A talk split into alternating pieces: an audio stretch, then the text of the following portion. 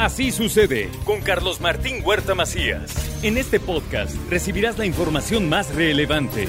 Un servicio de Asir Noticias. Como todos los jueves, Rocío González, ¿cómo estás? Hola, Moniquita querida, ¿cómo estamos? Bien, bien, comenzando el año. Y traigo un tema, mi querida Moni, querido auditorio, pues que me he encontrado en procesos terapéuticos bastante, bastante seguido en fin de año y en inicio de año. ¿Conoces o te suenan los sentimientos de la culpa y la vergüenza? ¿Te suena, Moniquita? Sí, siempre. ¿Siempre? Muchas veces, muchas veces me pasa. Bueno, pues fíjense, les cuento. ¿Qué onda con la culpa y la vergüenza? Como ustedes recordarán, he hablado un montón de veces aquí de los sentimientos básicos como los colores primarios, los sentimientos básicos con los que nacemos, que son miedo, alegría, tristeza, enojo, afecto como escucharán, no aparece ni la culpa ni la vergüenza. Entonces, ¿qué onda con esto? ¿De dónde viene la culpa y la vergüenza? La culpa y la vergüenza no son sentimientos reales. Que sí. mira, mira, te iba a decir esto. A ver, te ¿no? Iba yo a decir, sé que acabo de decir esto y dice, ¿cómo que no? Y la primera que brincaste fuiste tú. ¿Cómo no es real? Tan real como que durante toda mi vida en algún momento he sentido culpa. Es más, a la luz de la, de la religión, de algunas religiones, y no, no quiero crear polémica en cuestión de la religión, lo que está bien, lo que está mal. El asunto es que en, en algunas religiones efectivamente es así. Nos dicen, esto está mal, esto está bien. Es más, desde antes de nacer naciste con pecado original y luego estudias y dices, por mi culpa, por mi culpa, por mi grande culpa. Entonces, claro que es conocida. ¿A qué me refiero que no es real? Es introyectada, así lo decimos en la parte psicológica. ¿Qué quiere decir introyectado? Es algo que recibí del ambiente, del exterior, y que me tragué sin digerir. Más traducidito, son todos los debos o deberías que recibo en mi educación. Deberías de ser más educadita, Moniquita. ¿eh? No debes de hablar ni abrir la boca cuando no te preguntan. No, de todos los debos, ¿no? Y entonces, si no lo hago de la manera en que tú me lo dices, entonces es por mi culpa o busco culpables. Es decir, a ver, la culpa es un juicio negativo por una conducta que hice. Más traducido, si tú vives culpa, o haces que otra persona sienta culpa es por lo que hizo o por lo que hice. Y entonces esto me hace sentir inferior, me hace sentir triste y entonces hago comentarios como cómo pude haber hecho esto, qué tan malo fui, qué desconsiderada, soy un gandalla. Miren, nomás piénsenlo Padres de familia con hijos menores de 10 años que todo el día están, apúrense, córranle, ¿qué tal esta semana que empezaron clases? Y entonces que el niño todavía tiene sueño, no sabe ni qué onda, y nos, os estamos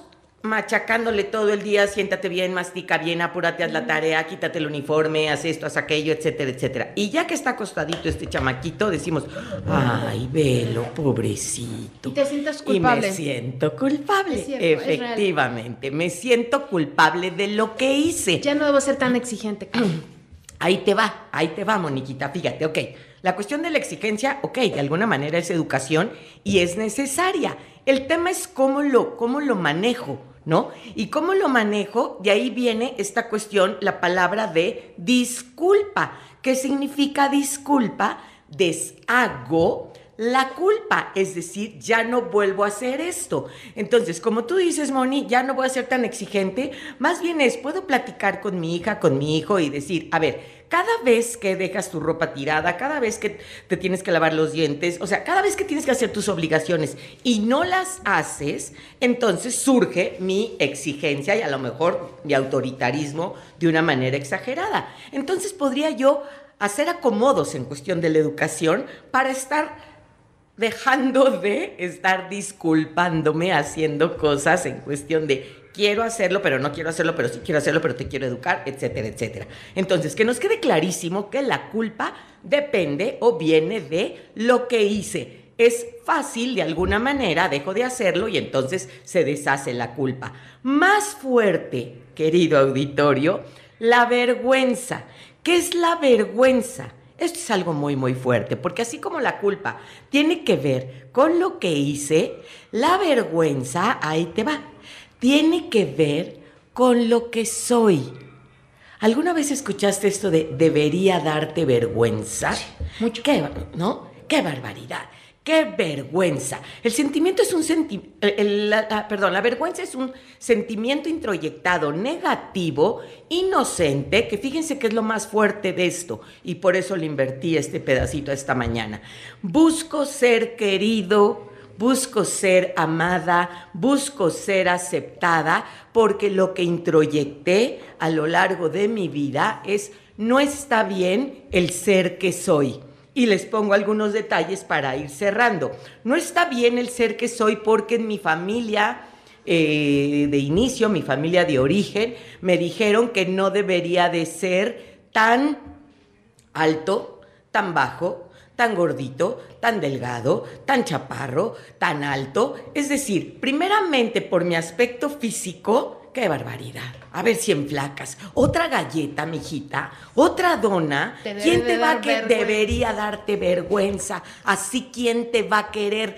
Entonces introyectamos, sobre todo en nuestros primeros seis, ocho añitos y viviendo diferentes heridas de infancia, esta cuestión de yo tengo que cambiar, no lo que hice, el ser que soy para ser querido, para ser aceptado. A ver, compártanme ustedes o platiquemos rapidísimamente o envíenmelo por WhatsApp. ¿Cómo fuiste excluido? ¿Por tu color de piel? ¿Por tu cuerpo grande, chico, mediano? ¿Por tu religión? Si cambiaste de religión, si no tienes religión, si vas a misa, si no vas a misa, si vas al servicio, por tu orientación sexual, ¿qué tal? Y esto actualmente es muy, muy fuerte porque entonces me siento excluido por mi orientación sexual, por rasgos de identidad. Es que eh, este parece japonesito, parece chinito, y ya ni le pongo nombres porque entran aquí una serie de juicios en el que no sé cómo relacionarme o qué tengo que hacer para ser el ser que quieres que sea pareciera trabalenguas, ¿verdad? Pero este es algo mucho más fuerte que un trabalenguas, porque ¿cómo le hago para quitar mi propia identidad? ¿Cómo le hago para, ah, es que la cuestión económica, porque este, ustedes son ricos, pero yo pobre pero honrado, y ahí la llevo aquí en su humilde casa, y la economía pega tremendamente, eh, mi posición económica y nada, y mi posición de estudios, ¿no? Es que yo sí tengo una carrera, ah, no, yo nada más una técnica, no, yo nada más me quedé hasta la secundaria, la prepa. me da pena, ya ves, te dicen, oye, me da pena, pero yo no tengo estudios, ¿no? Ándale hasta la manera de saludar, Moni querida. ¿Te acuerdas que hemos hablado de esta postura corporal en el que hasta bajo la mirada hablo en voz baja porque me siento menos que tú? Y esto toca con muchísima, muchísima vergüenza. Entonces, les dejo esta reflexión que para que te quieran, reflexiona qué es lo que tienes que hacer para ser querido. Si tomamos conciencia de esto y nos damos cuenta, entonces va a ser mucho más fácil el poder trabajar estas, eh, estas características negativas que alguien me puso y que eso no me define y eso no soy. ¿Te parece bien, Moni? Me parece excelente, ¿no? Y me, recuerdas muchísimo de eso de que, si no haces esto, incluso no solamente lo que eres, sino también lo que haces y, tus acciones. Mucho mi papá que siempre me decía, a ver, Aprende a cocinar, tu marido te va a golpear, no te va a querer. Fíjate nada ¿No? Este, tienes que aprender a hacer las cosas de la casa, porque si no, ¿cómo le vas a hacer, no? te, te van a dejar. Y entonces empieza a hacerte, ¿no? Esa idea de que, no, si me van a dejar, es que si no hago esto y no hago el otro. Exacto. Me empiezo a sentir mal conmigo misma. Totalmente, totalmente. Y a quien debo de regresar precisamente es a mí mismo, que lo que haga la otra persona, como tu papi con todo respeto lo dijo, pues lo hará pero el asunto de mi ser, qué es lo que yo quiero ser, desde lo que estoy haciendo, desde lo que estoy teniendo, eso de alguna manera lo puedo cambiar, insisto, lo que hago, lo que tengo, pero el ser que soy es, me puedo sentir orgulloso de ser quien soy y de hacer las cosas que quiero y de tener lo que deseo. Muy bien, Rocío, ¿dónde te pueden contactar? Estoy a sus órdenes en el WhatsApp 2222 1226 98 y en todas las redes Rocío González Galván, pues ahí me encuentran y pues vengamos a trabajar todos estos sentimientos, autoestima, culpa, vergüenza, pérdidas y todo lo que tenemos para ustedes. Perfecto, muchas gracias, Rocío. Al contrario, Moni, muchas gracias. Así sucede con Carlos Martín Huerta Macías. La información más relevante, ahora en podcast. Sigue disfrutando de iHeartRadio.